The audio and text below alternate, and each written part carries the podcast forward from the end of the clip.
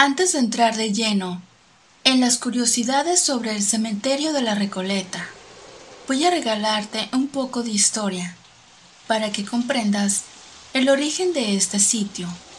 Durante la década de 1870 y como consecuencia de la epidemia de la fiebre amarilla que asoló la ciudad, muchos porteños de clase alta abandonaron los barrios de San Telmo y Montserrat y se mudaron a la parte norte de la ciudad, a Recoleta. Al convertirse en el barrio de la clase alta, el cementerio se convierte en el último reposo de las familias de mayor prestigio y poder de Buenos Aires. A principios del siglo XVIII, los frailes de la Orden de los Recoletos Descalzos que llegaron a esta zona construyeron en las afueras de Buenos Aires un convento y una iglesia. Los lugareños terminaron llamando a la iglesia de los Recoletos en simplemente la Recoleta, nombre que se extendió a toda la zona. Cuando la orden fue disuelta, en el año de 1822, un 17 de noviembre de ese año, la huerta del convento fue convertida en el primer cementerio público de la ciudad de Buenos Aires. Los responsables de su creación, en ese entonces, el gobernador de la provincia de Buenos Aires, Martín Rodríguez, y su ministro de gobierno, Bernardino Rivadavia. El predio tiene 4.780 bóvedas, distribuidas en 54.843 metros cuadrados, más de 90 de las cuales fueron declaradas Monumento Histórico Nacional.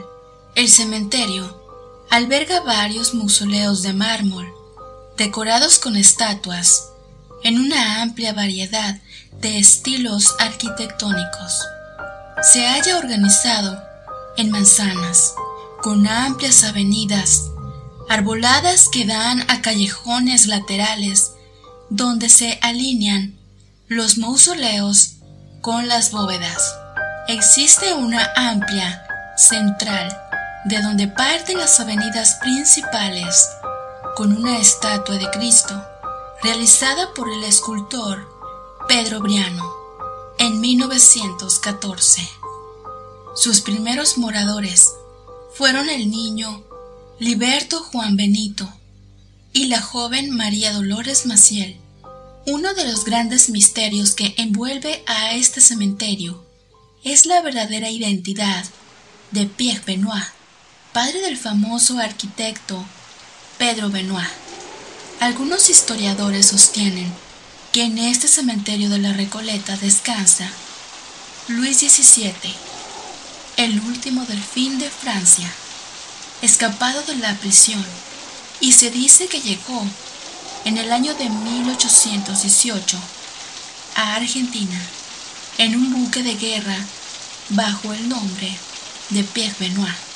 En este cementerio hay más de 80 gatos que se instalan en grupos pequeños en distintos sepulcros y forman parte de otro atractivo más para los turistas que visitan este lugar. El cementerio se encuentra en lo que solía ser la huerta de la Basílica de Nuestra Señora del Pilar, actualmente monumento histórico nacional, construido por los frailes de la Orden de los Recoletos en el año de 1732. Este lugar es sin duda un lugar lleno de historia y suspenso.